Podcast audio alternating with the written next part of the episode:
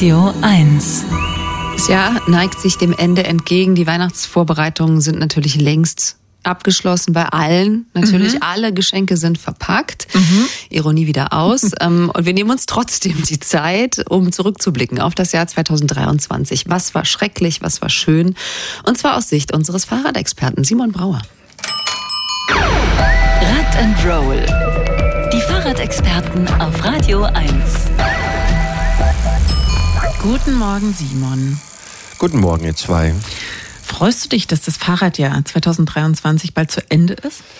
Äh, ja, schon. Wobei ich auch noch nicht genau weiß, ob ich mich jetzt auf das neue Jahr besonders freuen soll. Das hat ja in Berlin zum großen Teil damit zu tun mit unserer Verkehrssenatorin Manja Schreiner von der CDU. Seit April ist sie im Amt und hat dann auch kurz nach Amtsantritt gleich für großes Chaos, für große Wut gesorgt. Wir erinnern uns, Schreiner hat ja erstmal alle Planungen für neue Radwege gestoppt, also Fördergelder, jahrelange Planungen auf Eis gelegt. Besonders im Mittelpunkt äh, stand da ein neuer, fast fertiger Radweg in der Ollenhauer Straße in Reinickendorf. Da waren schon die weißen Radwegzeichen auf dem Asphalt und dann wurden aber wieder gelbe Kreuze drüber geklebt. Nein, bitte hier doch keine Fahrräder. Es ist viel wichtiger, dass hier Autos parken.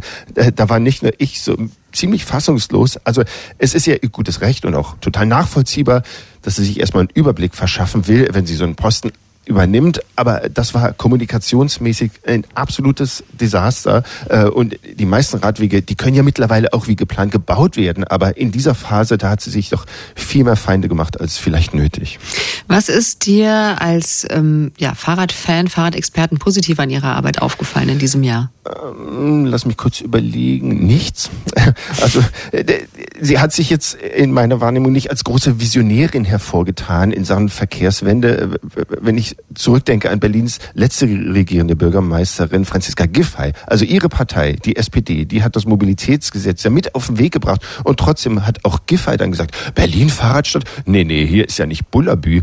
Und dann kam Schreiner, die Frau von der CDU, die mit dem Auto Wahlkampf gemacht hat und die sagt jetzt, ach, vertragt euch doch alle, seid lieb zueinander, äh, weil äh, wir, sind doch alle, genau, naja. Äh, es gibt eine Kampagne, die heißt äh, Miteinander und die klingt dann so.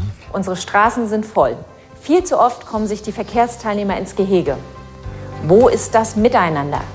Respekt und Rücksichtnahme fehlen. Sicher durch Berlin. Weniger gegeneinander, mehr miteinander. Ja, sie sagt, wir brauchen dieses Bullabü, klappt aber nicht. Mega Kampagne hat überhaupt nicht funktioniert. 14 Menschen, 14 Radfahrende sind in diesem Jahr auf Berlins Straßen gestorben. Und Frau Scheiner spricht immer von mehr Verkehrssicherheit und Klimaschutz. Dann muss sie sich aber auch trauen zu sagen, es werden immer mehr Radfahrer und äh, wir brauchen mehr Platz für Fahrräder und auch für alle anderen, die ohne Autos unterwegs sind. Und deshalb müssen wir den Autos einfach Platz wegnehmen. Vielleicht traut sie sich ja im nächsten Jahr. Kleiner Rand von Simon Brauer hier an dieser Stelle. Gibt es aus deiner Sicht auch irgendwas Erfreuliches in diesem Fahrradjahr? Äh, ja, zum Glück. Also äh, es ist ja nach wie vor so, dass die Menschen Fahrräder kaufen. E-Bikes, Lastenräder, die lassen das Auto stehen, legen sich vielleicht als gar keins zu. Also die Verkaufszahlen sind äh, wegen des Ukraine-Kriegs und der Inflation nicht so stark gewesen wie jetzt in der Corona-Zeit, als alles gekauft wurde, was zwei Räder hatte. Aber trotzdem, wir werden immer mehr. und auch äh, sportlich, sportlich fand ich äh, sensationell gut äh, die Tour de France der Frauen. Acht Etappen quer durch Frankreich, sieben deutsche Fahrerinnen am Start. Darunter darunter auch die deutsche Straßenradmeisterin Liane Lippert. Und da hören wir noch mal rein in die Sportschau-Reportage vom Schlusssprint der zweiten Etappe.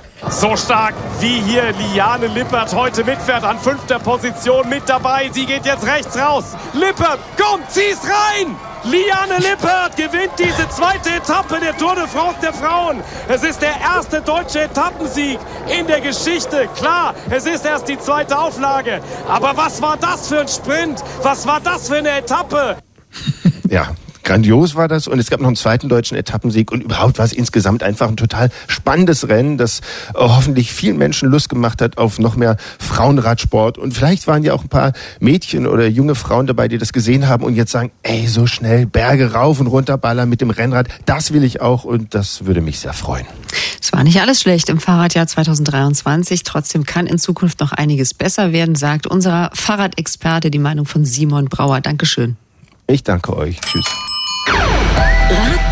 Rock'n'Roll. Die Fahrradexperten im schönen Morgen. Mehr Rad und andere Mobilitätsthemen immer sonntags ab 12 Uhr bei den Sonntagsfahrern. und jederzeit auf radio1.de.